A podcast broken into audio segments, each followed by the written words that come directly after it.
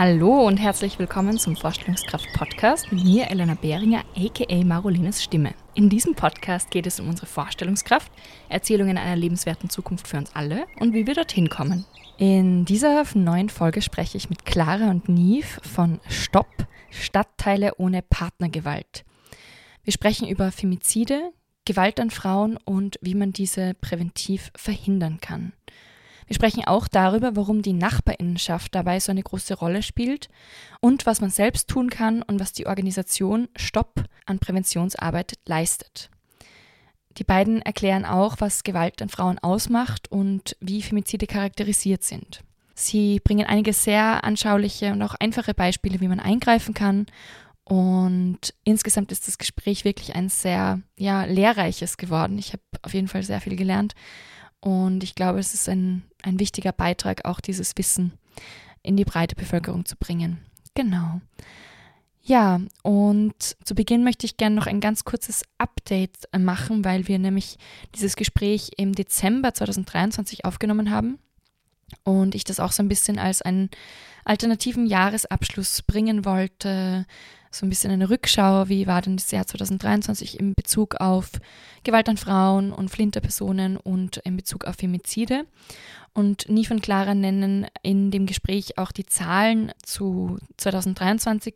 Und da möchte ich gerne ein Update noch geben, weil sich das sozusagen noch leicht verändert hat. Ähm, es sind also insgesamt für 2023 27 Femizide und 51 Mordversuche an Frauen passiert.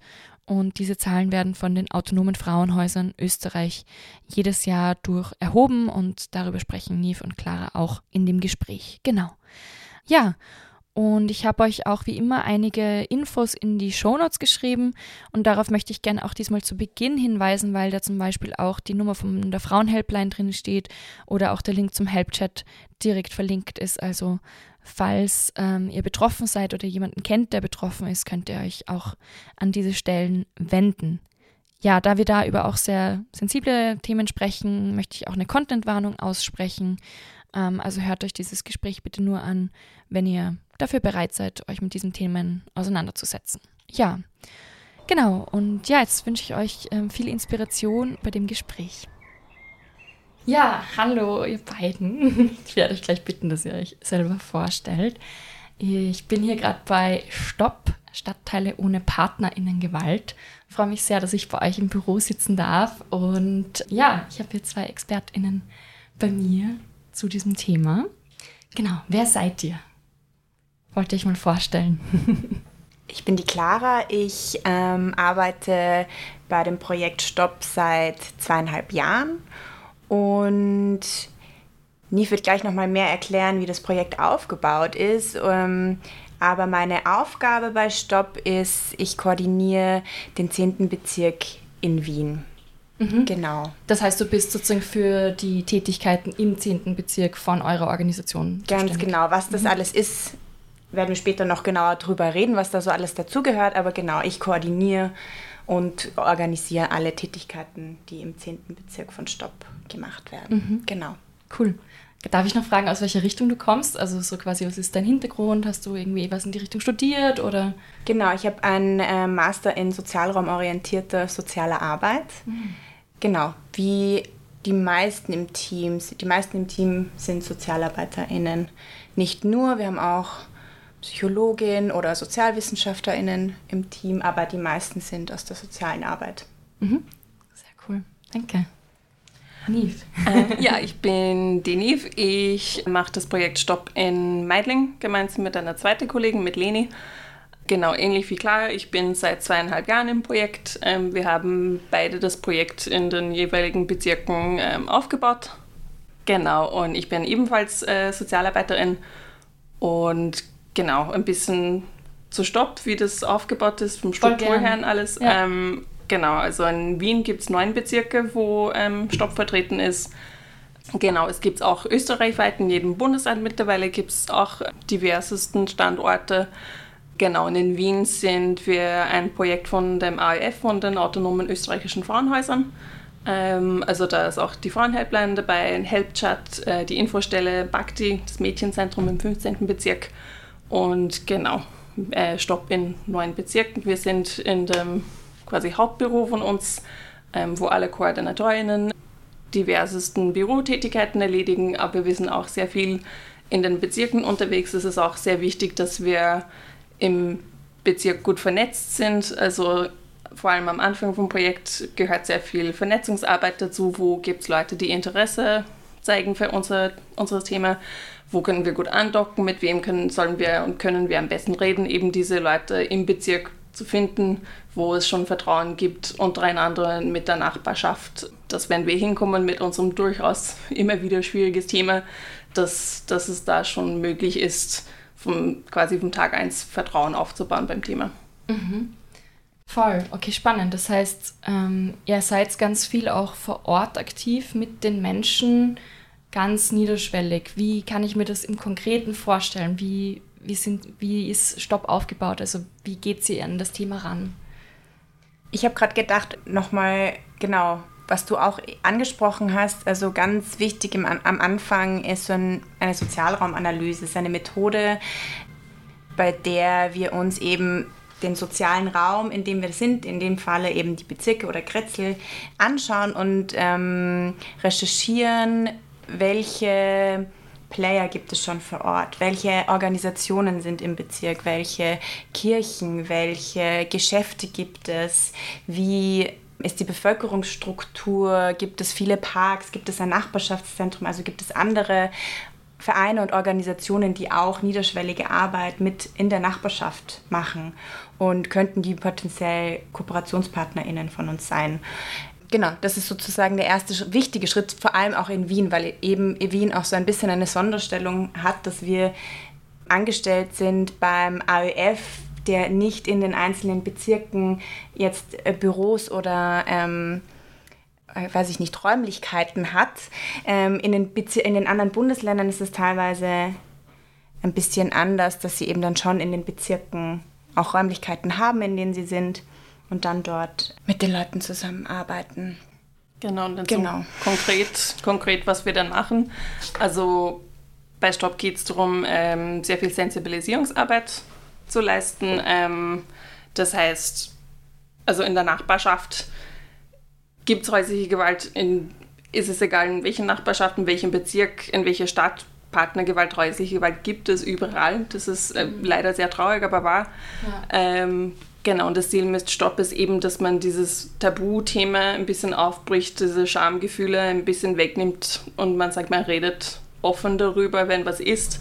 Die NachbarInnen sind öfters die ersten beziehungsweise die einzigen Leute, die etwas mitbekommen, mhm. wenn Gewalt in einer Beziehung aufkommt. Genau, also es geht ganz viel darum, dass wir ähm, genau aufklären zu dem Thema, was, man, was ist Gewalt überhaupt, was man machen kann. Wir haben zum Beispiel Workshops für Erwachsenen. Mhm. Unterschiedlich letztens während die 16 Tage ähm, waren Workshops zum Thema Gewalt an Frauen im Alter, weil das ist nochmal eine Gruppe mhm. von Frauen, die ja. nochmal äh, von, betroffen, von Gewalt betroffen sind, aber teilweise auf eine unterschiedliche Art und Weise. Genau, bei Aufstehen gab es ein Webinar, Webinar, wo ein Kollege von uns das thematisiert hat, so Männer zeigen Zivilcourage, wie es mhm. möglich ist, auch als Mann sich einzubringen, ist es so ein, so unter Anführungszeichen, Frauenthema. Es wird manchmal so abgestempelt, dass die Männer durchaus auch mhm. ähm, ihre, ihre ähm, Position da, da haben bei, der, bei dieser Sache. Genau, wir haben eine Kooperation mit der Caritas mit einem Projekt, ähm, wo es darum geht, äh, türkischsprachige Frauen wieder am Arbeitsmarkt einzubringen, zu integrieren weil ist es uns vor allem in Wien bewusst, dass nicht alle Leute in der Stadt Deutsch können. Und es ist eine super Möglichkeit für uns, wenn wir dann bei einem solchen Projekt sind, wo es dann eine Simultanübersetzung gibt, wo wir unsere Arbeit vorstellen können, wo es auch Frauen erreicht, dieses Info, dieses Wissen, wo man Unterstützung holen kann, was es für Unterstützung gibt, auch wenn man nicht unbedingt Deutsch als Ersprache hat oder wenn man Deutsch nicht gut mhm. versteht. Also das ist für uns auch sehr wichtig, Genau, wir haben unterschiedlichste Veranstaltungen. Also es ist vor allem im Jahr 23 ähm, wirklich gewachsen. Ähm, also es gibt Jugendarbeit zum Beispiel, die haben eine TikTok-Redaktion. Ähm, mhm. Die machen dann auch TikToks. Also unsere Kolleginnen haben äh, TikToks dieses Jahr mit Jugendlichen gemacht. Die Zellen Portrait of a Lady, da kannst du vielleicht ein bisschen besser mehr sagen. Du warst da mehr involviert als ich. Mm, ist es okay, wenn ich noch zwei andere Gedanken, die ich gerade während ja, du gesprochen klar, hast, ja. nochmal, genau, mir ist nämlich nochmal eingefallen, dass gerade wie du erzählt hast, was wir alles machen, dass da schon sichtbar wird, wie wichtig für unsere Arbeit ähm, Verbündete sind oder MultiplikatorInnen. Das heißt, Personen, die in anderen Bereichen eigentlich arbeiten, in irgendeiner Institution und aber im Gespräch mit uns oder uns kennenlernen und für, für, sich feststellen, sie finden das Thema sehr wichtig, das gehört enttabuisiert und dann sich dazu entscheiden, mit uns gemeinsam Veranstaltungen zu planen, weil ohne die würde es nicht gehen. Mhm. Und genau, das finde ich sehr wichtig und das nochmal herauszustreichen, weil das eben eigentlich ja auch schon der erste Schritt ist. Es ist ja bei vielen von unseren Kooperationspartnern nicht unbedingt ihr Leitthema eben. Mhm.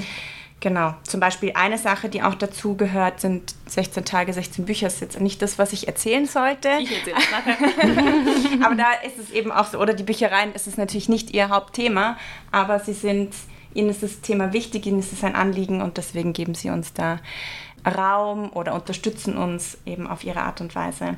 Die zwei anderen Dinge, die wir gemacht haben, um das so ein bisschen zu erläutern, wie unsere Arbeit ausschaut, ist eben Portrait of a Lady. Das war ein Collagen-Workshop, den wir gemeinsam mit einer Illustratorin veranstaltet haben.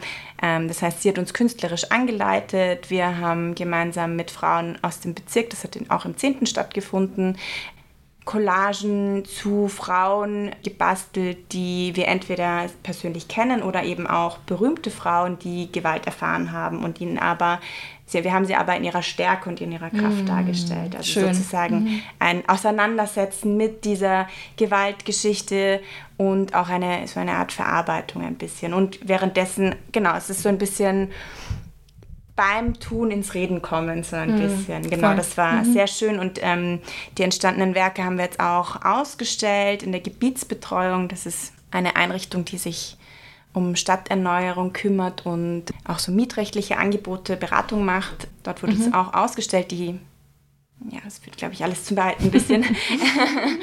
genau, das ist ein Angebot. Also wir versuchen auch so kreative ähm, Angebote natürlich zu setzen. Beziehungsweise ist es eben auch ein Projekt, was entstanden ist aufgrund einer Verbündeten, weil es die Idee war, diese Illustratorin, die sich gedacht hat, meine Skills sind, ich hab, kann künstlerisch unterstützen, ich habe diese Idee mit diesen Collagen, wollen wir das nicht gemeinsam machen? Mhm. Und ihr könnt fachlich da noch das begleiten. Mhm. Mega schön. Genau. Darf ich da vielleicht gleich dazwischen fragen, wie war das mit den Frauen da zu arbeiten? Waren das vielleicht auch betroffene Frauen? Wie, wie ging es euch damit oder was war die Wirkung von diesem Portrait of a Lady? Also ich stelle mir das voll schön vor, eben so dieses Empowernde dann mhm. darzustellen. Ganz unterschiedlich. Also genau, es waren unter anderem auch Betroffene dabei, aber meistens waren Personen da, die dann eher etwas, also eine Frau im Kopf hatten aus ihrer Familie oder eine Bekannte mm. und die sich dann so ein bisschen damit auseinandergesetzt haben. Und die meisten Themen tatsächlich während dem Prozess ging es gar nicht so sehr dann um wirklich diese biografischen Geschichten der Frauen, sondern vielmehr wirklich so um gesamtgesellschaftliche Thematiken wie eine sexistische Gesellschaft zu Gewalt beiträgt. Und ich glaube, das ist deshalb besonders der Fokus gewesen, weil wir ja Collagen gemacht haben und dafür haben wir viel in Magazinen geblättert. Mm. Und genau. Und die Magazine waren meistens dann auch nochmal so ein bisschen ähm, der Anschubser, weshalb wir dann bestimmte Themen besprochen haben. Warum, weiß ich nicht. Da ging es dann um Kleidungsvorschriften an Frauen, oh, keine Ahnung, so verschiedene Sachen. Mhm. Genau, und ich glaube, das war sehr stark dann davon auch ähm, geleitet. Genau, aber es ist eine sehr, genau, es ist einfach eine so eine leichte Unterhaltung über so ein schwereres Thema irgendwie mm. dadurch möglich. Mm, ja. Voll. Und einige Frauen sind dann eben auch öfter gekommen, weil sie eine Collage angefangen haben und dann nicht fertig geworden sind. Und genau das Feedback war auch so, dass ihnen das sehr gut gefallen hat, weil es eben so auch eine beruhigende Arbeit ist, irgendwie so an was zu arbeiten und trotzdem aber zu wissen, genau, ich kann mir da irgendwie vielleicht auch inhaltlich Informationen holen. Es ist auch so ein bisschen ein Raum, wo ich nicht verurteilt werde für, mm. oder mich nicht schämen muss, vor allem weil auch klar ist, worum es ja geht und dass da, ähm, genau. Mm, voll. Ja. Mhm, schön.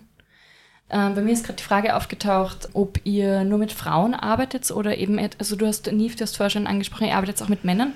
arbeitet ja auch mit, mit Flinterpersonen, mit nicht-binären Menschen, wo das ja vielleicht nochmal ein bisschen differenzierter auch ist, äh, aber die ja auch normalerweise von patriarchaler Gewalt betroffen sind. Ist das auch ein Fokus bei euch? Mm, ich überlege gerade, wie man das irgendwie am besten anfängt zu, weil mir so ganz viele Sachen gleich in den Kopf. Genau. Mhm. Ich sag mal was und dann kannst du noch mhm. ergänzen. Genau, mir ist nämlich gleich am Anfang, wie du uns vorgestellt hast, äh, hast du PartnerInnengewalt mhm. gesagt.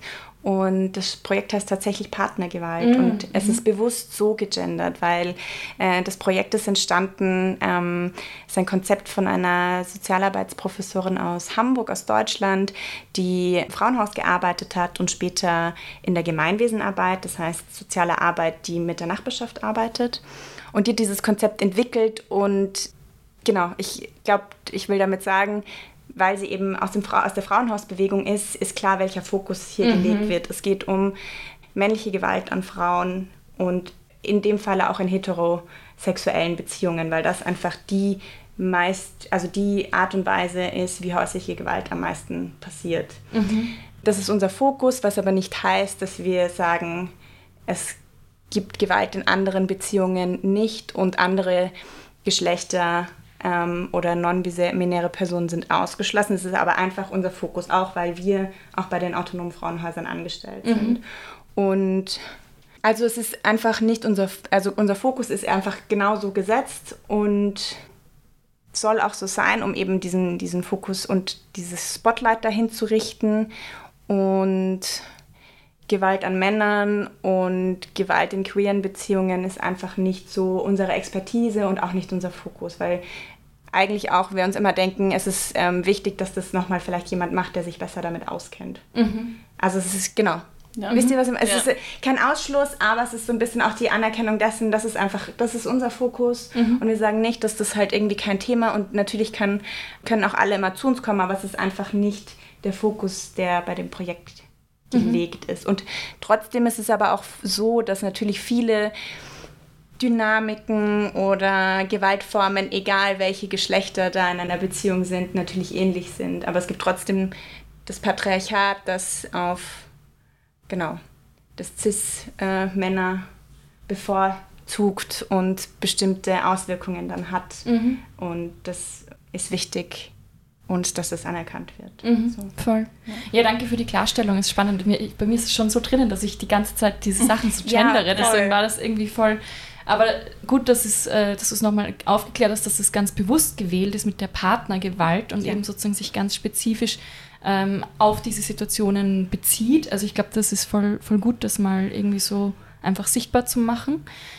Wir haben jetzt schon ganz viel eben über, über Gewalt äh, in Beziehungen gesprochen. Vielleicht kannst du mal so ganz basic ähm, erklären, um was geht es da konkret und vielleicht auch, wie entsteht diese Gewalt. Du hast schon das Patriarchat jetzt angesprochen, ich habe es vorher auch schon mal erwähnt.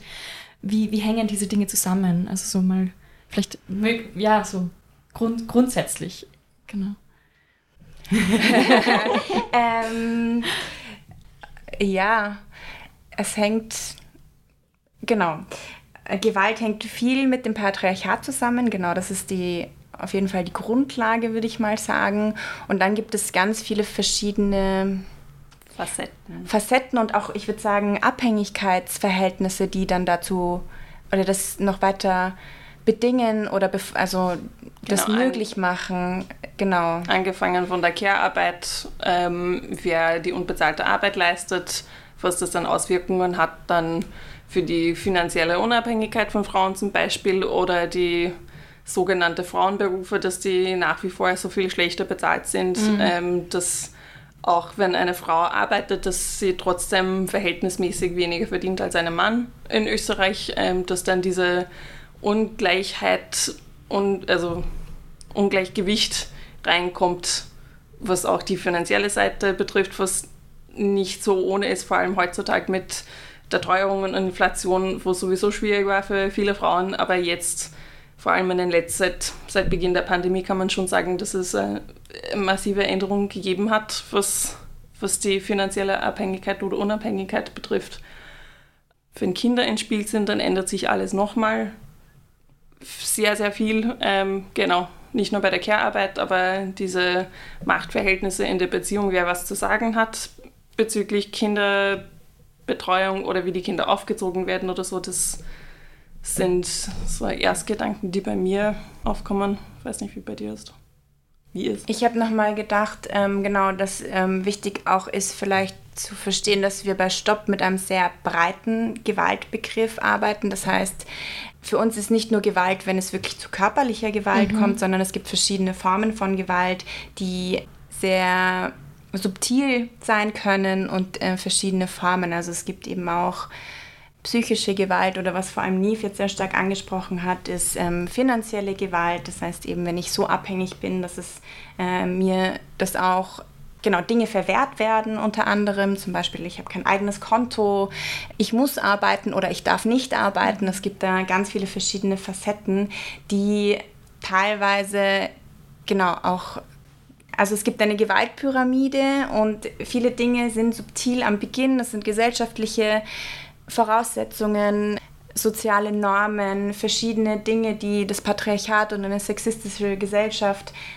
Vorgaben an uns als Personen haben, je nach Geschlecht. Und ähm, die wird, genau, die baut sich immer weiter auf bis zu Genau, ganz oben steht sozusagen dann der Femizid in dem Falle. Das heißt, der Mord an einer Frau aufgrund dessen, dass sie eine Frau ist, also aufgrund ihres Geschlechts. Mhm. Genau, und was auch grundsätzlich gesellschaftlich akzeptiert wird als so normal oder nicht normal. Wir haben, ähm, wir machen das bei Workshops oder auch bei den Frauentischen, Männertischen, die wir haben, haben wir das auch gemacht. Es gibt eine Übung, ist das Gewalt für mich, ja oder nein?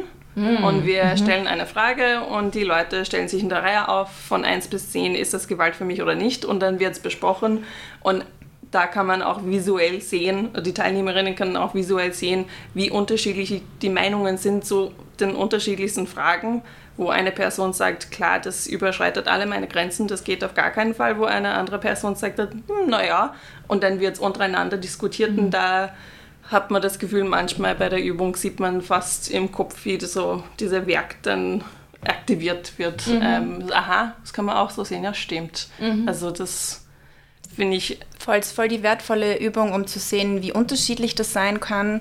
Und das ist auch so eine wichtige Erkenntnis, dass es eben, es gibt nicht eine festgelegte Grenze, bei der man sagen kann, so bis dahin ist alles okay und dann ist das auf jeden Fall in allen Fällen für alle Menschen immer Gewalt. So. Mm. Und, aber das macht es natürlich irgendwie auch kompliziert, weil man keine einfache, eindeutige Antwort geben kann, ja. sondern es kann sich im Laufe meines Lebens auch verändern, was ich als ähm, gewaltvoll spüre und ähm, was vielleicht nicht und von Person zu Person unterschiedlich sein. Also es ist auch eine gute Übung, finde ich, um auch nochmal Personen mitzugeben, wenn ich jemanden, äh, eine Angehörige habe oder jemand mir erzählt, dass die Person betroffen ist.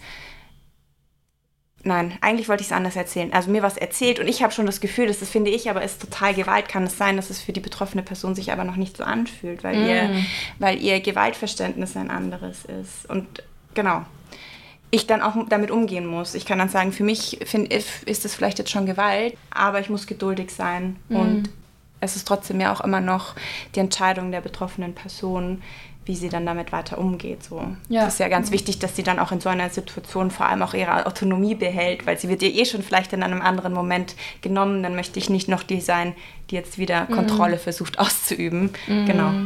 Finde ich voll die wichtige äh, Unterscheidung, die du gerade gemacht hast. Also ich habe, ähm, ich mache mit einem Trainerkollegen ein Gewaltpräventionsseminar in der Schule ähm, mhm. weil er eine Gewaltpädagogik-Ausbildung hat und wir sozusagen gemeinsam dieses Seminar mhm. konzipiert haben. Und das ist sehr spannend, weil er da auch immer betont, die betroffene Person bestimmt mhm. ähm, sozusagen, wann ist es Gewalt und mhm. hat sozusagen die Deutungshoheit über diese Tat. Und das finde ich auch, also da merkt man bei den Studierenden, die teilnehmen, da fängt es dann auch so zum Rattern an, ah, okay, ah, da ist die Definitionshoheit und das verändert halt schon mal voll viel von der Wahrnehmung. Absolut. Und auch so diese Aufstellung in diesen was ist für mich Gewalt mit diesem 1 bis 10, das haben wir in der Ausbildung auch gemacht und ich kann mhm. mich erinnern, dass das für mich auch ein Moment war, wo für mich ganz viele Gewaltformen erstmal sichtbar geworden sind, weil ich die auch durch mein Privileg, das ich habe, zum Teil gar nicht, dem gar nicht begegnet bin sozusagen und andere Menschen aber das schon erlebt haben und dadurch einfach andere Voraussetzungen haben, mit denen sie kommen. Also ja, danke für diese Klarstellung nochmal, genau. Ja. Ihr habt jetzt auch schon den Femizid als so quasi den, den Gipfel des Eisbergs so ein bisschen benannt. Vielleicht nochmal, da muss ja einiges passieren, bis es zu diesem Femizid kommt. Also ihr habt schon mehrere Gewaltformen beschrieben auch und besprochen. Wie kommt es zu so einem Femizid? Also was passiert da bei den Personen oder gibt es da irgendwie Gründe dafür? Kann man irgendwie da was sagen? Also ich weiß, dass das ist noch relativ neu auch als Thema. Ich habe das Gefühl, das ist auch erst in den Medien so im letzten Jahr gefühlt angekommen, dass man das so benennt. Also davor war dann ja noch so eine Debatte, darf man das überhaupt so nennen und was ist ein Femizid? Und ich glaube, es ist ja immer auch immer noch nicht ganz festgeschrieben irgendwo. Also ich weiß, dass die Frauenhäuser haben so eine Liste, die sie führen.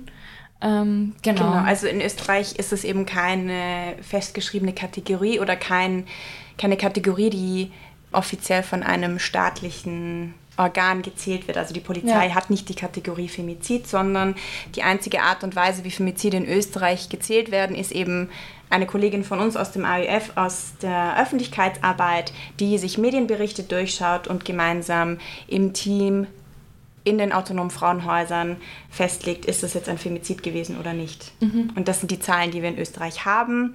Das ist dieses Jahr sind es 26 Femizide und 48 Mordversuche. Und und damit sind wir ja in Europa auch ähm, im Spitzenfeld. Auf, genau, also auf die Bevölkerungszahl im Spitzenfeld. Genau. genau und das Besondere in Österreich ist auch, dass es seit einigen Jahren, ich habe jetzt nicht die genaue Zahl im Kopf, aber seit einigen Jahren die Besonderheit auch ist, dass mehr Frauen ermordet werden als Männer.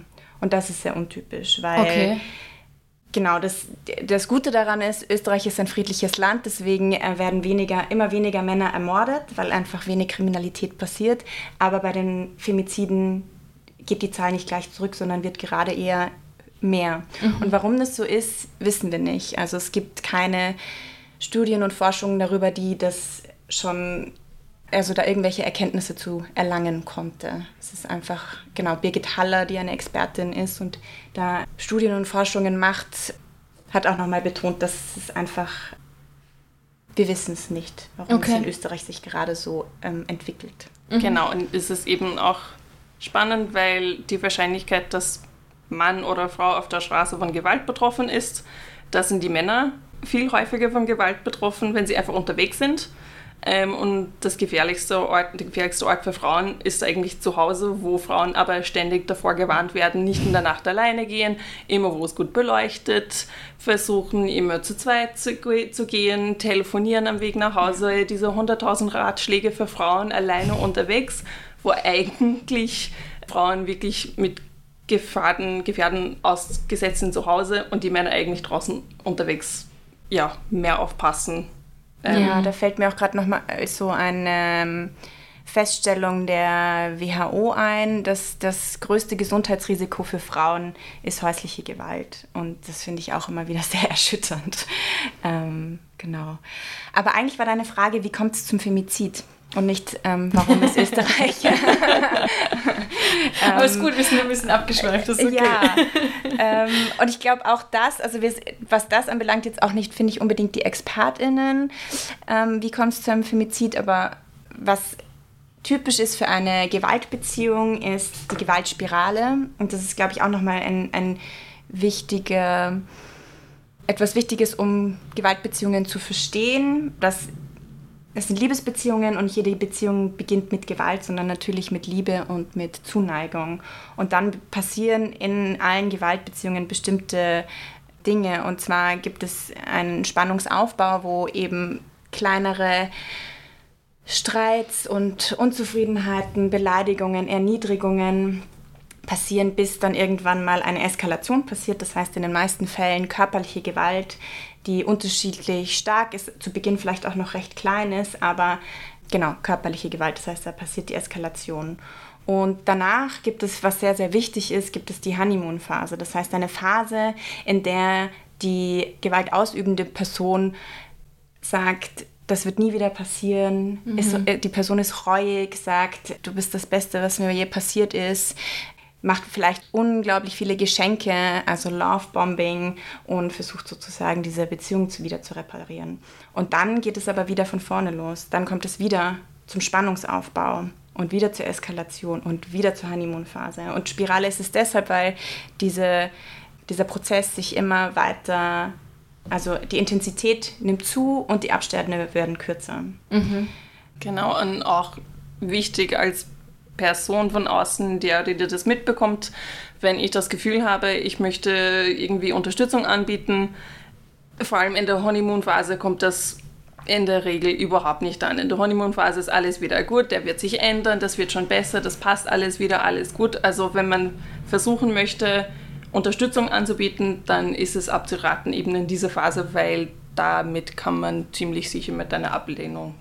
Genau, das eben am besten so ein bisschen eher in der Phase, wo eine Eskalation gerade passiert ist. Weil je nachdem, in welcher, also in welchem, wie zugespitzt diese Gewaltbeziehung schon ist, also betroffene Personen haben dann eventuell da auch wirklich Überlebensangst, die haben Todesangst und es ist wirklich eine Situation, die höchst ähm, gefährlich und bedrohlich ist. Und mhm. da ist es dann am ehesten möglich, erfolgreich zu sein, wenn ich Unterstützung anbiete. Da fällt mir wieder was ein, genau. Und ähm, trotzdem muss ich damit rechnen, Ablehnung zu erfahren, wenn ich genau. Unterstützung anbiete, weil es da eben auch so eine Zählung gibt. Also im Schnitt brauchen Frauen in einer Gewaltbeziehung sieben Anläufe, bis sie, sich es, bis sie es schaffen, sich endgültig zu trennen. Und das mhm. finde ich auch sehr wichtig mit zu bedenken, dass es auch, wenn vielleicht die Frau dann schon einmal ins Frauenhaus gegangen ist, das trotzdem sein kann, dass sie nochmal zurückgeht und dann geht sie nochmal. Und ähm, Genau, also da nicht locker zu lassen und trotzdem geduldig zu sein irgendwie. Mhm. Genau, ja. ist ganz wichtig. Und da nicht zu sagen, oh, jetzt bin ich beleidigt, weil ich habe sie ja angeboten und du hast irgendwie nicht auf mich gehört, jetzt ja, bin ich weg. So. Mhm. Mir fällt, ich habe die, die ganze Zeit jetzt schon diese Serie Made im Kopf, das ist ja auch ein mhm. Buch. Und ich finde, in der Serie wird diese, werden diese ähm, Abläufe und Mechanismen total gut thematisiert, zum Teil mhm. sehr subtil. Aber ich finde, alles, was ihr jetzt beschrieben habt, kommt da in einer oder anderen Form vor. Also wenn man da, also es ist schon auch heftig, sich das anzuschauen, Voll. aber ich finde, es war ungl äh, unglaublich gut dargestellt und es ist auch einfach eine wirklich fantastisch gemachte Serie, das muss man halt auch sagen, super gespielt und so. Ähm, also wenn, wenn ihr HörerInnen da Interesse drin habt, ähm, da mal einen Einblick zu bekommen, weil oft ist man eben vielleicht gar nicht so nah dran. Genau. Und wenn, habt ihr jetzt gerade schon angesprochen, wenn man dann doch nah dran ist, als NachbarInnen, als FreundInnen oder so, ähm, zu wissen, wann kann ich irgendwie gut eingreifen. Voll. Mhm. Genau, und es ist auch vielleicht gut zu wissen, wenn wir reden von Gewaltspirale, wo es sich dann wirklich zuspitzt Richtung Femizide, also wenn es so weit kommt bei physischen, physischer Gewalt, dass eine Frau gewürgt wird, also am Hals angepackt oder gegen eine Wand festgehalten. Das sind ähm, die Andeutungen für sehr, sehr schwer Gewalt. Hochrisiko. Hochrisiko. Da sollen alle Alarmglocken im Bauchgefühl läuten, dass da wirklich zu wirklich spätestens bei dem Zeitpunkt etwas zu unternehmen wäre, weil das ist dann wirklich in, ja, mhm. danger so. Mm, und weil du gerade auch schon Nachbarinnen angesprochen hast, so die sind ja sozusagen unsere Zielgruppe. Also eigentlich mhm. ist natürlich die gesamte Gesellschaft unsere Zielgruppe, aber weil wir in der Nachbarschaft arbeiten, sagen wir immer so, Nachbarinnen sind unsere Zielgruppe, weil eine Täterstrategie auch ist, in einer Gewaltbeziehung die betroffene Person zu isolieren. Und ihr zu sagen, so deine Mama ist echt deppert oder trifft dich nicht mit der Freundin, die ist echt irgendwie, die mag ich nicht. Und eventuell kann es sein, dass die Person einfach wirklich sehr, sehr isoliert ist. Das heißt, sie eventuell eben, wie Nief schon mal gesagt hat, einzigen Personen, die noch was mitbekommen können, sind eventuell die NachbarInnen, weil alle anderen Kontakte gekappt wurden.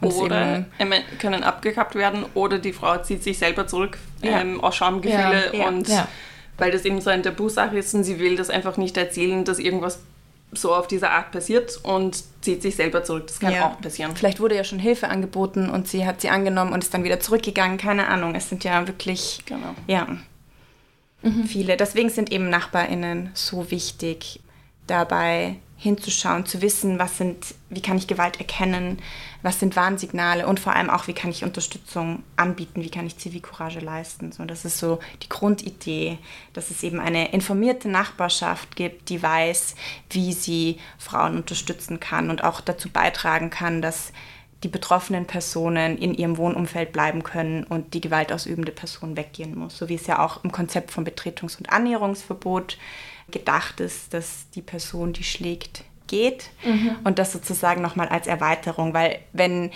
die Person weggewiesen ist und ich mich aber trotzdem nicht wohlfühle in der Wohnung, weil ich vielleicht meine ganzen Nachbarinnen gar nicht kenne und die Polizei ja auch nicht rund um die Uhr dann vor meiner Tür steht und mich beschützt, dann ist es ja immer auch nochmal die Frage, wie sehr ich dann da in dieser Wohnung vielleicht noch bleiben möchte. Aber wenn ich ein, eine funktionierende Nachbarinnenschaft habe, die mich unterstützt, aber nicht bewacht vor allem auch, also es braucht natürlich mhm. immer auch so ein Mittelmaß, mhm. dann genau ist es so ein bisschen das, worauf Stopp hinarbeitet. Mhm. Und was sind so Warnsignale, auf die man da achten kann? Da können die alle un unterschiedlichste Sachen sein. Also wir haben immer wieder, immer wieder Workshops zu dem Thema. Genau, wir sagen bei den Workshops so, Grundregel Nummer eins für mich persönlich ist oft das Bauchgefühl hören. Wenn mhm. ich etwas mitbekomme, wenn eine Freundin mir was erzählt oder eine Cousine, eine Arbeitskollegin, wenn sie irgendwas von der Beziehung erzählt, dann denke ich mir so, aha, was war das jetzt? Dass man dann hinschaut, ein bisschen genauer, was war das jetzt, warum fühlt sich das komisch bei mir an.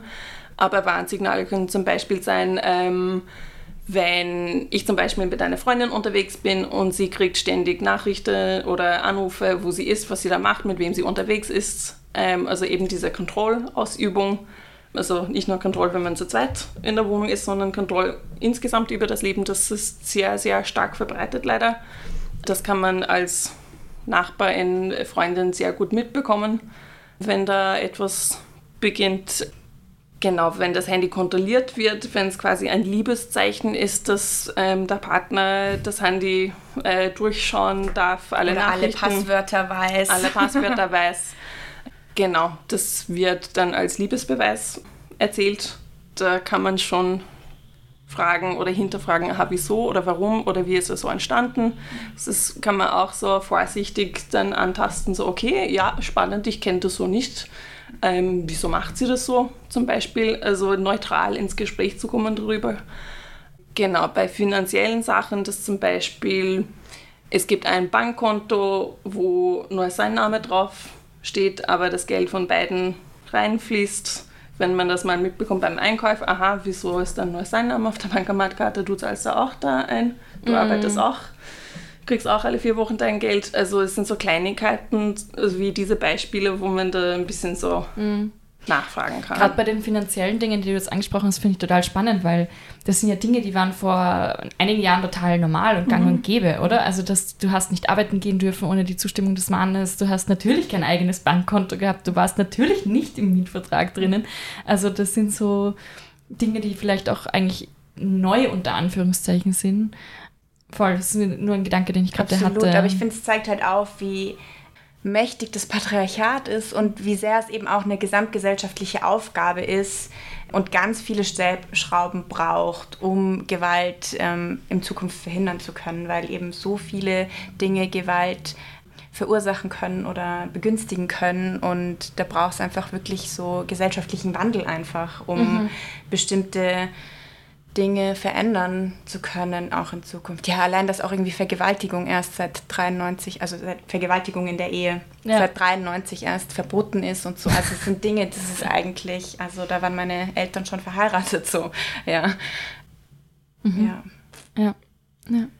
Ich, mir ähm, sind nochmal ja. zwei Warnsignale eingefallen. Wir haben nämlich vorhin eins auch schon gesagt, was eben auch Teil dieser Gewaltspirale ist, ist zum Beispiel dieses ähm, Love-Bombing. Mhm. Also wenn ich irgendwie unglaublich viele Geschenke bekomme oder die ähm, Beziehung sehr schnell, sehr intensiv wird und irgendwie nach zwei Tagen bin ich schon, keine Ahnung, der schönste Stern am Himmel oder so. Also wenn es einfach sehr intensiv ist, dann ist es irgendwie auch schon problematisch. Und eine wichtige Sache, wo ich mir auch noch gedacht habe, die sehr subtil sind, aber vor allem auch nochmal als außenstehende Person nicht mitbekommen kann, sind so Herabwürdigungen vor anderen Personen auch. Also weiß ich nicht, beim Essen sagen, du, kann, du hast schon wieder echt schlecht gekocht oder also so verschiedene Spitzen eigentlich. Aber wenn man da genau hören hört, ist es, genau, kann man da auch schon was rauslesen. Oder so sehr fällt, ich habe schon überlegt, wie, ich, ähm, das, wie man das nennt, während ich darüber nachgedacht habe.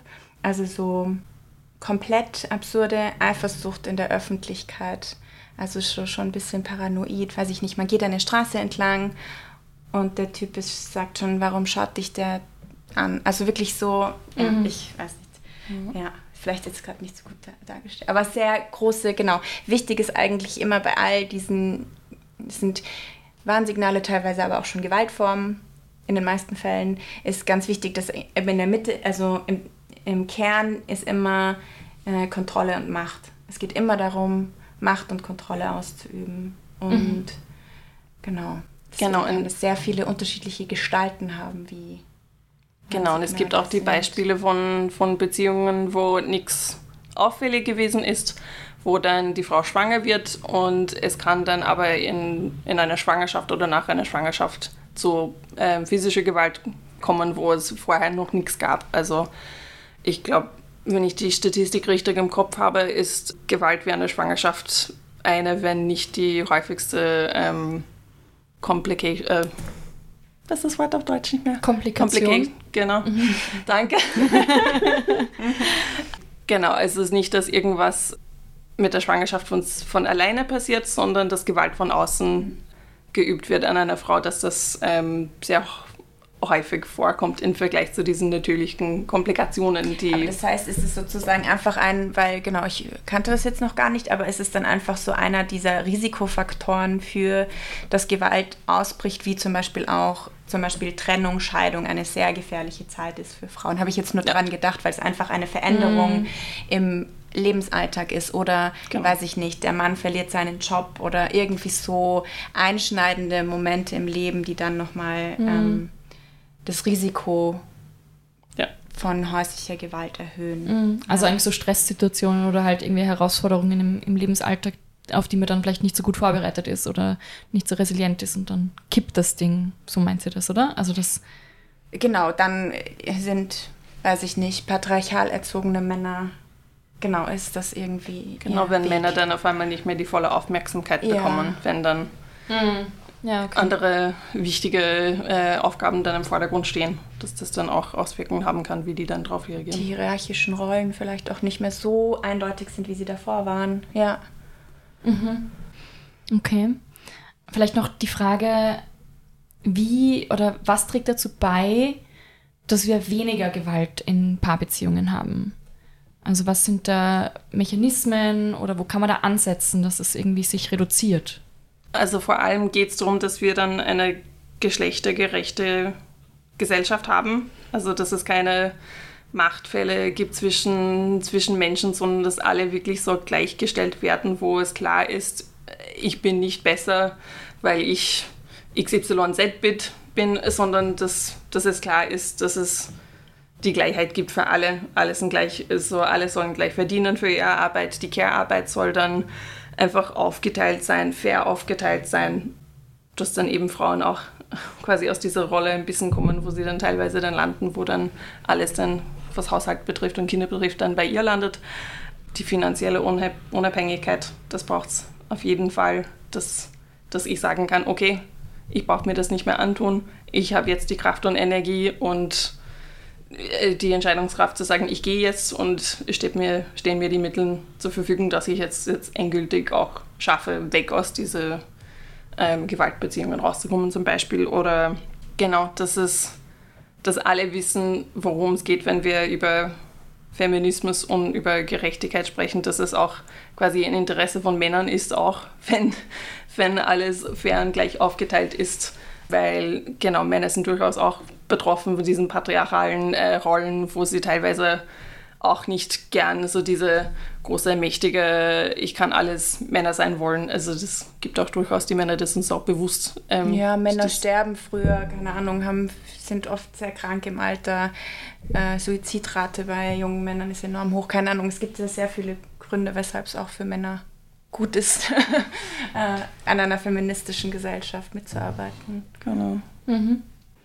Aber ich habe mir noch gerade gedacht, weil wir haben uns ja so ein bisschen vorbereitet und hatten da jetzt nur so gesellschaftliche Sachen, aber konkret ist ja schon auch wichtig, woran wir ja auch arbeiten, eben was wir gesagt haben, Sensibilisierung der Gesellschaft, aber was eben auch an der Verhinderung Gewalt vielleicht auf so rechtlicher Ebene wichtig ist, ist natürlich auch eine Sensibilisierung der Justiz und der Exekutive, weil da es gibt sehr gute Gewaltschutzgesetze in Österreich, aber es gibt immer noch Probleme in deren Ausübung, weil einfach Polizeibeamtinnen oder Richterinnen nicht so sensibilisiert sind, dass es da zu angemessenen Schuldsprüchen kommt.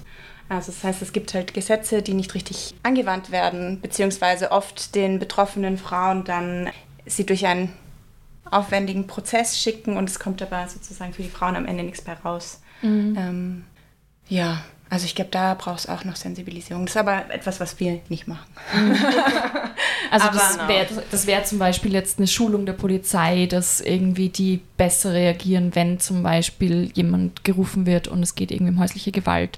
Also ich habe da letztens auch eine Sendung, ich glaube es war im ORF oder so gesehen, wo auch Frauen von Situationen erzählt haben, wo sie die Polizei gerufen haben und die Polizei dann im Prinzip die Frauen als TäterInnen dargestellt haben und eine Frau hat erzählt, sie konnte das dann aufklären, weil sie, ich glaube, dass das eigentlich sogar illegal ist, aber ein, oder ich weiß es nicht ah, genau, einen, Ton, einen mhm. Mitschnitt hatte sozusagen und das dann bewiesen hat, wie die Polizei mit der Situation umgegangen ist.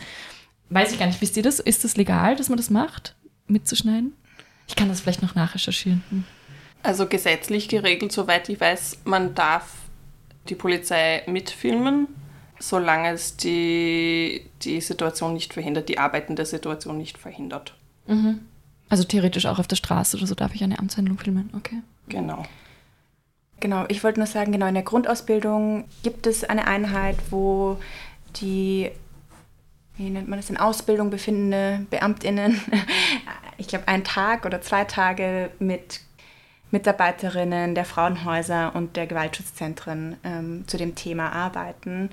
Aber eben, es ist in der Grundausbildung und eventuell sind Polizisten, ja, keine Ahnung, wie lange im Dienst. Und wenn es 30 Jahre her ist, dann genau. Und es hat natürlich auch immer was nochmal mit der Kultur unter PolizistInnen zu tun. Was wird da als, äh, genau. Genau, so um, um konkrete Zahlen zu nennen, also es hat geheißen, dieses Jahr acht von zehn Verfahren werden eingestellt, was ähm, häusliche Gewalt und Partnergewalt betrifft. Also es kommt zu Anzeigen, aber die Statistik zeigt, dass es ähm, genau Möglichkeiten gibt, dass es ähm, besser sein könnte. Ähm, es gibt aber zum Beispiel in Wien sehr viele Beratungsstellen, ähm, wo Frauen hingehen können, wenn sie überlegen, ob sie das überhaupt anzeigen möchten oder nicht. Es gibt mhm. Diese Angebote sind in der Regel kostenlos, sind teilweise, also teilweise sind oft das auch viel, also mehrsprachig, also sie haben Dolmetschmöglichkeiten oder mehrsprachige Kolleginnen. Also ich würde sagen, wenn, wenn ich so weit bin, dass ich mir überlege, ich möchte das zur Anzeige bringen, dann ist es auf jeden Fall eine gute Möglichkeit, dass ich dann Hilfe zur Seite hole, dass man das dann gemeinsam durchgehen kann mit einer, genau, mit einer genau, Person aus diesen Teams, sagen. die durchaus geschult sind und wissen, ganz genau, worauf man achten kann, soll, wie man am besten mit dieser Situation umgeht, wenn man das wirklich so weiterbringen möchte, dann bei der Polizei. Mhm. Okay, ja, super. Mhm. Finde ich auch einen wichtigen Hinweis, sich das nochmal so durchzusprechen mit eben Beraterinnen, um dann zu überlegen, wie sind die Aussichten in einem potenziellen Prozess für mich und was bedeutet das vor allem eben auch einfach, durch was für viele Schritte muss ich da durchgehen und ähm, genau. Mhm. Ich möchte gerne noch einen Aspekt aufgreifen, den ihr auch schon angesprochen habt, nämlich ganz relativ am Anfang des Gesprächs, nämlich die Arbeit auch mit Männern. Was genau adressiert sie da und warum ist es so wichtig, auch diese Gruppe anzusprechen? Genau, also wir, also wir reden immer aus Wien-Perspektive. Also mhm. in den Bundesländern machen die, die Kolleginnen auch sehr viel. Ähm, aber in Wien haben wir drei Kollegen im Team, die für die Männerarbeit zuständig. Zuständig sind. Das heißt, es gibt äh, Männertische oder Nachbarschaftstische, wo Männer eingeladen werden, eben sich zu dem Thema auszutauschen. Das sind keine Hilfsgruppen. Es geht einfach darum, dass man sich für das Thema interessiert und sich aktiv dagegen arbeiten möchte. Ähm, sie machen dann teilweise auch Aktionen im öffentlichen Raum. Sie sind dann immer wieder unterwegs, Flyer verteilen oder wie ich bei Stopp angefangen habe, sind sie durch den Bezirk gegangen wo, wo der ehemalige Kollege gearbeitet hat und haben Plakate aufgehängt. Wir haben so ein Sujet, nie wieder Femizid. Genau, sie hatten während die 16 Tage jetzt auch einen Männerlauf. Also eine Gruppe ist ähm, auf der Ringstraße gelaufen. Ähm, das ist heuer schon, also nicht zum ersten Mal passiert. Es gibt nächstes Jahr wieder auch. Ich glaube, nächstes Jahr kommt es dann auch österreichweit, gibt es einen Lauf. Quasi so in der Öffentlichkeit zu zeigen, Männer stellen sich auch gegen Partnergewalt, häusliche Gewalt. Ähm, es gab im Sommer dann die Menschlichkeitskampagne, auch wo man aktiv versucht hat, diese Stereotypen aufzubrechen, eben dass Männer auch Care-Arbeit machen können zum Beispiel. Genau, also sie sind auch immer wieder bei Seminaren, machen Workshops, also es ist eigentlich sehr facettenreich, wie es dann umgesetzt wird, dass man versucht, auch Männer bei diesen Themen ins Boot zu holen, wo dann unsere Kollegen dann auch genau das bespricht, was man da braucht, dass es anders sein kann, auch für die Männer bei diesem Thema. Genau, mhm. also sie werden vor, also wirklich als Verbündete und Allies auch nochmal angesprochen und eben nicht als potenzielle Täter. Mhm. Ähm, genau, aber trotzdem auch wichtig so als Bindeglied schon auch vielleicht bei ihren Freunden oder Arbeitskollegen bestimmte Dinge erkennen zu können und dann sagen zu können, hey, du, so wie du mit deiner Freundin umgehst, ist aber nicht okay. Mm. Und da einfach auch eine Sensibilisierung zu schaffen, was sind bestimmte Dynamiken, die dazu beitragen, dass viel Gewalt an Frauen passiert und wie können sie sich dagegen stellen für so eine geschlechtergerechtere Welt und vor allem eben auch so anzuerkennen, häusliche Gewalt ist einfach auch wirklich ein Problem von Männern, weil sie eben in der meisten, in der überwiegenden Mehrzahl die Ausübenden sind. Das heißt, sie müssen sich damit be beschäftigen und nicht die Betroffenen so eigentlich. Mhm. Also so ein bisschen auch. Mhm, das voll. Das finde ich total wichtig, weil eben, ich habe das vorher auch schon angesprochen, es gibt oft diese Kampagnen, so was können Frauen machen, was können Frauen machen, damit nicht Gewalt passiert. Und mich persönlich ärgert das immer wahnsinnig, weil ich mir denke, so, ähm, warum adressiert sie nicht mhm. die Täter in dem Fall, ja. genau. Und ich finde das jetzt irgendwie, ich habe das Gefühl, es kommt auch gerade ein bisschen so dieses Bewusstsein, okay, wir müssen mit den Männern auch arbeiten. Und da geht es eben, so wie ihr sagt, auch vielleicht Reflexion der, der Rollenverhältnisse oder Stereotype, was erfülle ich davon, was will ich vielleicht selber gar nicht oder wie gehe ich damit um? Oder eben auch bei den Freunden dann anzusprechen, also einfach den Mund auch aufzumachen, zu sagen, hey, so, so nicht und, genau, und äh, da sich dagegen zu erkennen, dass das eben einfach auch schon, diese Positionierung auch schon immens wichtig ist. Also ja. es gibt einfach unterschiedliche Ebenen, ähm, wie man Zivilcourage leisten kann und die kann auch schon im ganz Kleinen anfangen, indem ich eben sage, hey, dieser Witz war aber wirklich nicht lustig. Was findest du daran lustig? So, also es kann von da sein bis wirklich eine Intervention setzen, aber es kann, genau, es gibt einfach unterschiedliche Ebenen und genau, aber um diesen Witz als sexistisch erkennen zu können, brauche ich ja Wissen. Und das ist eben auch so ein Ziel dieser Männerarbeit, um dieses Wissen zu verfestigen, zu vertiefen. Genau, und je nach, je nach Männer, die diese Witze machen, kommt es anders rüber, wenn vielleicht ein Mann sagt, hey, was sagst du jetzt gerade? Als wenn eine Frau dann sagt, ja, hey, was soll das jetzt? Und dann kommt sie, ja, die Feministin. Oh Gott. Ja, genau. Also, ja, voll. Es kommt teilweise anders, anders an und genau wollen wir auch unterstützen. Mhm. Ja, voll. Also ich meine, das ist halt im Positiven wie im Negativen, dass oft, wenn Männer was sagen, hat das ein anderes Gewicht. Und ja. in dem Fall kann das eben auch einen positiven Effekt haben. Und den darf man dann auch ruhig nutzen. So, genau. Voll. Ja. Mir ist noch aufgefallen, ja. wir haben eigentlich noch so zwei Methoden, die wir nutzen gar nicht richtig fertig erzählt, wie mm. sozusagen Stopp ähm, funktioniert oder was wir machen. Das eine hat jetzt Neve gerade bei der Männerarbeit so ein bisschen angesprochen. Es sind nämlich, ähm, das sind Formate von Gruppenarbeit, die wir anbieten. Eben diese Tische, die in unterschiedlichen Formaten existieren. In den meisten Bezirken sind das Frauentische. Das heißt, da sind eigentlich in den meisten Fällen schon Flinterpersonen willkommen. Dann gibt es ähm, drei Männertische und in manchen Bezirken aber auch einfach Nachbarschaftstische, die regelmäßig stattfinden und wo ich als Nachbarin eingeladen bin, dazu zu kommen und wir sprechen gemeinsam darüber, wie können wir das Thema Partnergewalt noch weiter enttabuisieren in dem Kretzel, in dem ich wohne. Was kann ich da tun? Welche Aktionen können wir setzen? Wie kann ich vielleicht auch einfach nur in meinem Haus was dazu beitragen?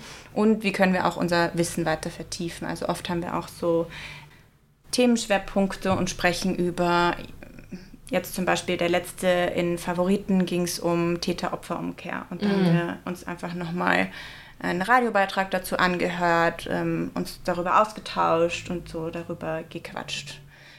Genau, und das ist ein sehr wichtiges, eine der, der Kernmethoden eigentlich sogar von Stopp.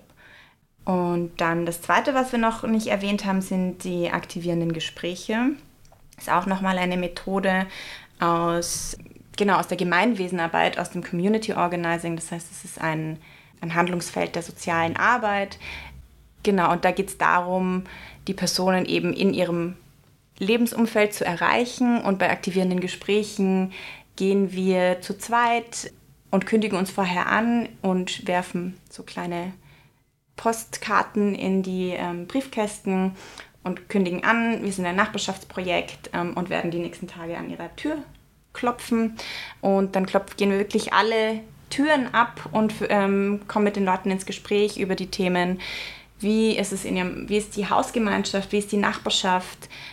Haben Sie schon mal was von häuslicher Gewalt mitbekommen? Wüssten Sie, wie Sie da Zivilcourage leisten können? Mhm haben sie Interesse bei Veranstaltungen mitzumachen. Also es ist wirklich so ein bisschen so alle Themen, die uns so ein bisschen befassen, angesprochen und das Ziel dabei ist wirklich einfach diese Informationen zu verbreiten und eventuell eben auch sehr isolierte Personen zu erreichen, weil genau, egal wie viel Öffentlichkeitsarbeit wir machen und wie viel wir irgendwie auf verschiedensten Medien unterwegs sind, bestimmte Personen mhm. wird man sonst nie erreichen.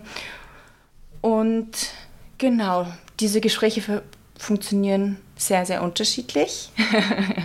ähm, sehr unterschiedlich, auf wen man da trifft. Aber unser Ziel ist wirklich so, dass einfach unser Infomaterial dort liegt. Wir haben eine Broschüre, wo einfach so Short Facts draufstehen. Was kann ich machen, wenn ich betroffen bin? Was kann ich machen, wenn ich was mitbekomme?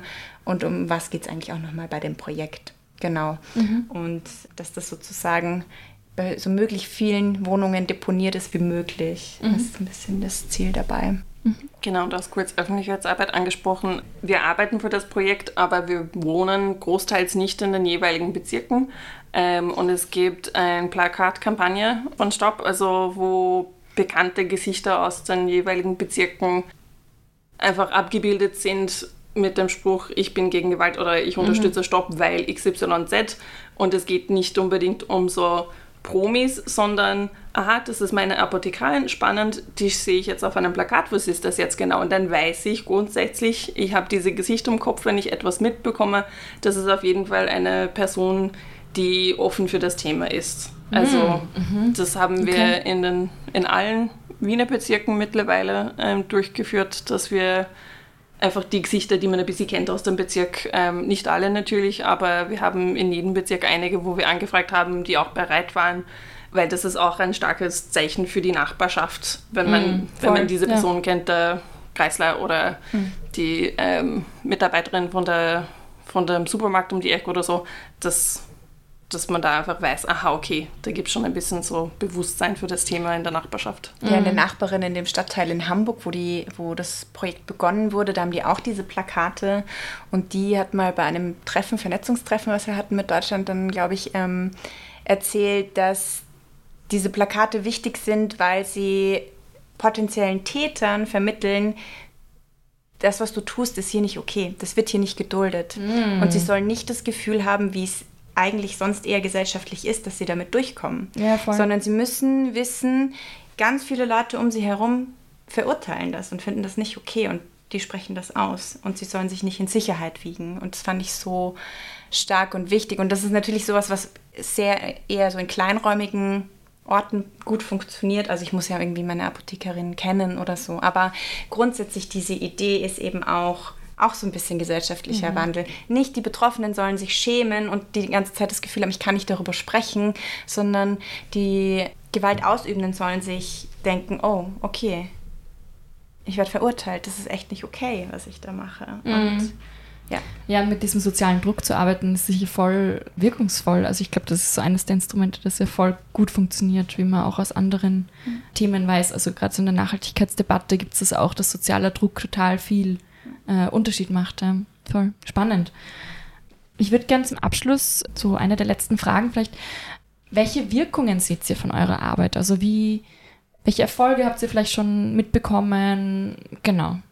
Ja, also es ist ein bisschen schwierig, das so pauschal zu sagen, weil wir leisten Präventionsarbeit. Das heißt, es wird etwas hoffentlich verhindert, aber eine Statistik dazu gibt es nicht. Mhm. Also von dem her ist es ein ja, nicht so einfach, dann Schwer schwarz auf weiß mhm. zu messen und sagen, ja, das sind unsere Zahlen, wir haben das und das und das verhindert. Das gibt es leider nicht.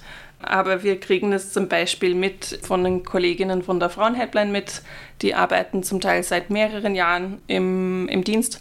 Ähm, und sie haben uns eben erzählt, dass sie auf jeden Fall gemerkt haben, dass die, die Anzahl der Anrufe von Nachbarinnen, Freundinnen, Arbeitskolleginnen gestiegen sind in den letzten Jahren, dass Leute, wenn sie einfach unsicher sind mit einer Situation oder nicht ganz wissen, wie gehe ich das jetzt am besten an, dass sie bei der Frauenhelpline anrufen und die Situation schildern und sagen, hey, äh, wie soll man das jetzt angehen oder was kann ich da machen? Kann ich überhaupt was machen?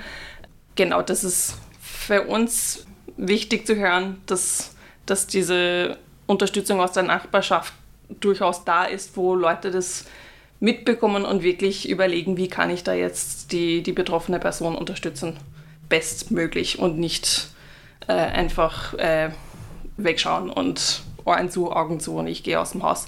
Also das ist schon ähm, für uns ganz wichtig. Genau, ich und die Kolleginnen, wir haben immer wieder äh, Workshops abgehalten zu dem Thema und zum Beispiel bei einem Workshop also bei einem Format gehen wir die Formen von Gewalt durch. Also was sind die unterschiedlichen Formen von Gewalt und dann ein bisschen genauer ins Detail. Also was heißt das denn wirklich?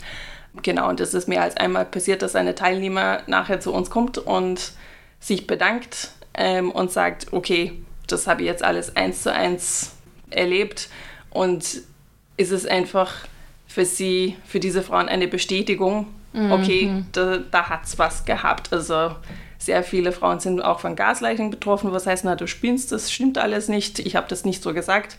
Wenn es einfach schwarz auf weiß ausgelegt, also nein, das ist hundertprozentige Gewalt, das ist dann auch eine Art der Bestätigung und Empowerment für sie auch, dass sie sagen, okay, ich habe recht gehabt. Ja. Also mhm. das kriegen wir dann schon mit, dass, dass das dann auch eine Auswirkung hat bei betroffenen Frauen. Mhm. Voll, ja.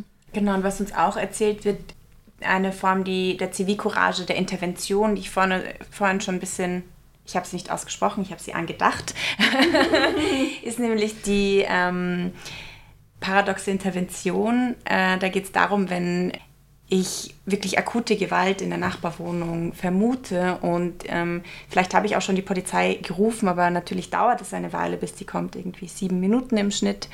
Und wenn da wirklich etwas wirklich sehr am Eskalieren ist, kann es einfach sein, dass ich damit natürlich immer noch nicht zufrieden bin und das Gefühl habe, ich muss jetzt was tun. Und dann gibt es eben die Möglichkeit, entweder an der Tür anzuklopfen oder auch unten an der, Wo an der Haustür zu läuten. Wenn ich unten an der Haustür läute, brauche ich gar nichts weiter zu machen. Wenn ich mich traue, an der Wohnungstür zu klopfen, ist die Empfehlung, nach etwas Banalem zu fragen. Deswegen auch paradox. Also es geht darum, die Situation zu unterbrechen, dass eben einfach diese Aggression, diese aufgebaute Energie einfach mal kurz zu unterbrechen und das kann schon sehr, sehr viel helfen. Und dann ist es aber wichtig, eben nicht das, die Gewalt anzusprechen, sondern einfach mit irgendwas nach Zucker fragen, mhm. nach der Uhrzeit. Es ist wirklich wurscht eigentlich. Aber ich brauche natürlich Mut dabei, mich zu überwinden. Aber deswegen ist auch so ein bisschen diese Idee, vielleicht auch einfach unten anzuleiten, dass einfach so das unterbrochen wird und aber auch gleichzeitig die betroffene Person weiß und auch die Gewaltausübende wir bekommen das mit. So, mhm. Das passiert jetzt nicht einfach und niemand macht was und wir schauen alle weg. Und das ist eben eine Empfehlung, die wir oder eine Möglichkeit, die wir immer wieder erzählen. Und uns wird schon häufiger auch dann eben rückgemeldet, dass Personen die anwenden. Und ähm, auf unterschiedliche Weise dann, eh, weil es ist immer situationsbezogen, ähm, wie ich mich fühle, wie die Situation ist und dass es aber eben auch funktioniert. Und in dem einen Fall hat die Person, waren das zwei Männer. Der eine Mann hat, glaube ich, dann einen anderen hinzugeholt und sie sind zu zweit in die Tür gegangen, ähm, haben die Situation unterbrochen. Und die betroffene Person hat dann sogar mit ihnen gesprochen und ähm, ist dann im Zuge dessen dann auch ins Frauenhaus gegangen. Also wirklich so, also sozusagen in den Situationen sind es dann schon so Erfolgserlebnisse. Und das wurde uns sozusagen dann auch zurückgetragen, dass sie auch mhm. diese diese Methode gekannt haben, weil sie unser Projekt gekannt haben. Mhm. Genau. Ja, super. Also mhm. das sind so Dinge, wie wir so Sachen messen können, weil sonst ist es einfach total schwierig. ja. Voll. Mhm. Ja, schön. Danke. Ja, bevor ich euch die Frage des Podcasts stelle, möchte ich gerne zuvor fragen, ob ich irgendwas, ob ihr gerne noch was sagen wollt, was ich vielleicht gar nicht gefragt habe, was euch noch voll wichtig ist zu teilen, was vielleicht eine wichtige Information noch ist, die, die ja, die noch auf, auf der Aufnahme sozusagen sein soll. Genau. Ich glaube nicht, oder? Also ich glaube, dadurch, dass ich jetzt nochmal die zwei Methoden nachgereicht habe, die aktivierenden Gespräche und die Tische. Wird mir nichts mehr einfallen. Ich glaube, mir fällt auch nichts ein. Es geht einfach darum, wie wichtig die Nachbarschaft ist und vor allem in der Großstadt wird es immer wieder ein bisschen unterschätzt, habe ich das Gefühl, ähm, was für eine Auswirkung das haben kann, wenn eine starke Nachbarschaft vorhanden ist. Also, also die Kolleginnen am Land erzählen teilweise sehr unterschiedliche Sachen und haben unterschiedliche Herausforderungen äh, im Vergleich zu was wir dann in der Großstadt haben mit unseren Herausforderungen. Also ist es wirklich so diese Anonymität der Stadt, dass man das durchbricht, aufbricht und sagt, hey, sollen wir uns alle mal im Haus treffen, uns ein bisschen kennenlernen. Alleine dieser Schritt zu schaffen in einer Großstadt ist nicht immer mhm. so einfach, mhm. ähm, je nachdem, wo man wohnt und mit wem man im Haus zusammen wohnt. Genau, und eben mit dem Projekt wollen wir zeigen, wie wichtig es ist, wenn man einfach miteinander redet, was für Möglichkeiten das ergeben kann, dass man dann so eine mhm. Situation kommt, wo man wirklich sagen kann, okay, wir sind eine gute Nachbarschaft, eine starke Nachbarschaft, wir können da was möglicherweise ändern. Mhm. Und wenn wir auch nichts ändern können, dann ist es trotzdem ein Zeichen, dass das nicht weggeschaut wird, es wird hingehört, also es wird mitbekommen und wer weiß, vielleicht zu einem späteren Zeitpunkt kann das dann auch die Unterstützung sein für eine Frau, wo sie sagt, okay, ich weiß, damals war XYZ, das ist alles passiert, ich weiß, die Nachbarschaft hat versucht, mich damals zu unterstützen, vielleicht klappt es jetzt dieses Mal. Mhm, voll. Weil du es gerade noch angesprochen hast, ich weiß nicht, ob, ob ihr da drüber was wisst, aber was ist so der Unterschied zum Land? Also was sind da die anderen Herausforderungen? Weil du hast das jetzt gerade so angesprochen, ich möchte das irgendwie gerne noch nachfragen. Also ich bin selber ein Landei, ich komme aus einem Dorf mit 300 Menschen ähm, und ich würde schon sagen, es gibt eine bestimmte Privatsphäre am Land, so habe ich das erlebt. Also du hast schon deine Privatsphäre, aber jeder weiß quasi, wer du bist, wann du in die Arbeit fährst, wann du von der Arbeit nach Hause fährst. Also wann du dann ins Bett gehst teilweise, wenn dann die Lichter ausgeschaltet werden. Also wirklich so sehr, also wirklich das extreme Beispiel mit so einem kleinen Dorf. Aber diese Anonymität ist viel weniger vorhanden am Land in einem Dorf oder in einer Kleinstadt im Vergleich zu in der Großstadt, so würde ich das sagen. Also in Wien kann ich wahrscheinlich wochenlang durch die Stadt gehen, mein Leben leben, ohne dass ich mhm. mit jemandem meine Straße spreche. Und am Land ist es dann schon ein bisschen. Und gleichzeitig wohnen aber Menschen am Land eher im Haus und sind vielleicht räumlich dann doch ein bisschen mehr getrennt voneinander. Das genau. heißt, vielleicht Geräusche von Gewalt bekomme ich vielleicht dann doch wieder am Land eher nicht mit, was ich in der Stadt, wenn ich da wirklich ähm, Wand an Wand vielleicht wohne, natürlich schon auch ganz anders mitbekomme.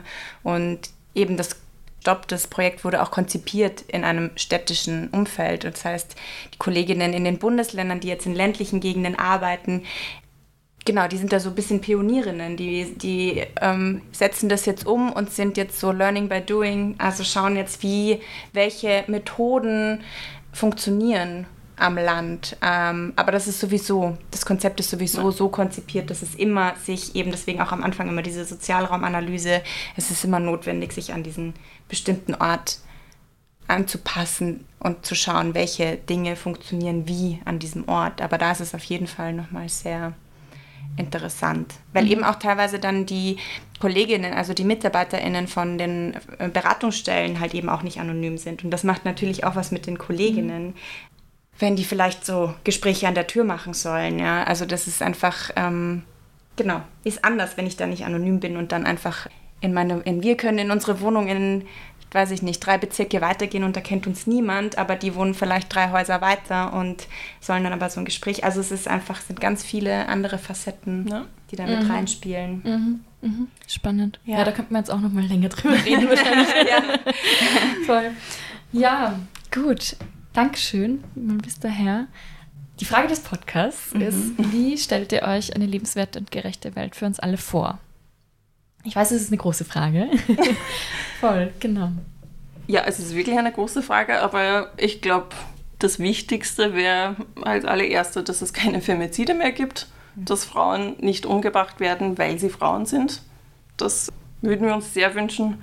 Genau, und dass zum Beispiel Care-Arbeit einfach anerkannt wird für das, was es ist.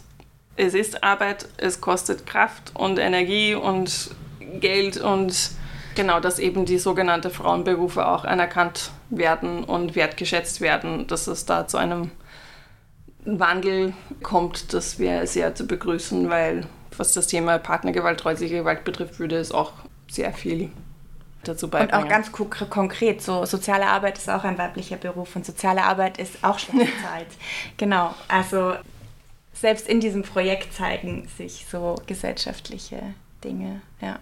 Aber Genau, und dann spielt es auch zusammen mit leistbarem Wohnen. Also im internationalen Vergleich sind wir schon auf der besseren Seite in Wien, aber es wird immer teurer, es wird immer schwieriger, eine passende Wohnung zu finden, vor allem dann als alleinerziehende Mütter zum Beispiel, dass man dann was Passendes findet, das wird immer schwieriger. Genau, dass es einfach Wohnraum gibt, dass es das Recht auf Wohnraum gibt, wo man einfach normal leben kann.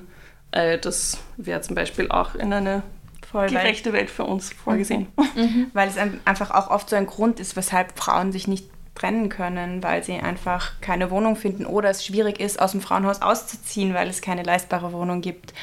Oder weshalb irgendwie wohnungslose Frauen oft ähm, verdeckt wohnungslos sind, weil sie eben bei irgendwelchen Angehörigen mitwohnen, weil sie genau keine eigene Wohnung finden, die sie sich leisten können. Also da gibt es auch extrem viele Facetten. Mhm. Genau, und mit Gemeindebauwohnungen, dass man zwei Jahre an der gleichen Adresse in Wien gemeldet sein muss, bevor man sich überhaupt mhm. auf die Liste stellen darf. Das ist dann immer wieder ein großer Überraschungsmoment, wenn es so weit kommt, dass man sagt, ich muss hier raus. Das ist auch nicht immer vorgegeben, vor allem wenn man äh, nicht so viel Geld hat und sowieso ständig irgendwie schaut, wo schlafe ich jetzt die nächste Zeit. Genau, also wohnen. Mhm. Und dann auch damit ähm, verbunden flächendeckende Kinderbetreuung. Also alles so wirklich gesellschaftliche Rahmenbedingungen verbessern, die es derzeit Frauen einfach noch erschweren, selbstbestimmt und autonom zu leben, ohne dass Care-Arbeit und Care-Arbeit nicht bezahlt wird. Genau, so daran anknüpfend ist natürlich auch, das haben wir vorhin schon so ein bisschen gesagt, so dass eben Männer auch den Mehrwert von Feminismus anerkennen. Das ist auf jeden Fall so ein, glaube ich, großes Ziel, beziehungsweise eigentlich auch nicht nur Männer, sondern natürlich auch ein größerer Teil der Gesellschaft so anerkennen, dass das notwendig ist und dass Feminismus, der sage ich mal, in unserem Projekt auch imaginiert wird, nicht nur bedeutet, Frauen sind auch nur in technischen Berufen, sondern eben sehr viel umfangreicher ist, nämlich Care-Arbeit wird besser bezahlt, es gibt Kinderbetreuung. Also das ist auch so ein bisschen eine, eine Veränderung des kapitalistischen Systems bedeuten muss. Also dass das wirklich nicht nur ein kleiner Bereich sein kann, der verändert wird, sondern es ist einfach sehr großflächig. Genau, und dann natürlich auch so, wenn wir schon bei großen Themen sind, auch so Dinge wie Klimakatastrophe anerkennen, weil auch da Frauen und dann eben auch Frauen aus dem globalen Süden besonders stark betroffen sind, weil bei solchen großen Themen immer auch die schwächsten Glieder der Gesellschaft zuerst betroffen sind, die aber oftmals nicht die Verursacherinnen sind. Und ähm, also genau, alles hängt zusammen irgendwie. ja. Voll. Ja. Schön. Danke, ich glaube, das war ein gutes Schlusswort. Alles hängt zusammen. Das ist super. Ja, vielen Dank äh, euch für eure Gedanken, eure, euer Wissen, euer Dasein. Genau. Ja, vielen Dank für die Einladung. Ja, für, die, für das Interesse und äh, das nette Gespräch. Danke euch. Schön, dass ihr bis hierher zugehört habt. Das freut mich natürlich sehr. Wie schon erwähnt, findet ihr alle Links zur Folge auch in den Notizen bzw. den sogenannten Show Notes. Den Link zu meiner Website www.marolinasstimme.at slash Vorstellungskraft-Podcast findet ihr ebenfalls in den Notizen. Ich freue mich, wenn ihr den Podcast abonniert, auf eurer Lieblingspodcast-Plattform eine Bewertung hinterlasst und eine Rezension schreibt oder auf meinem Instagram-Kanal Vorstellungskraft-podcast vorbeischaut und folgt. Ihr könnt den Podcast natürlich auch noch zusätzlich unterstützen, indem ihr zum Beispiel euren FreundInnen oder auf Social Media über den Podcast erzählt oder ihn teilt. Danke fürs Zuhören und bis zum nächsten Mal.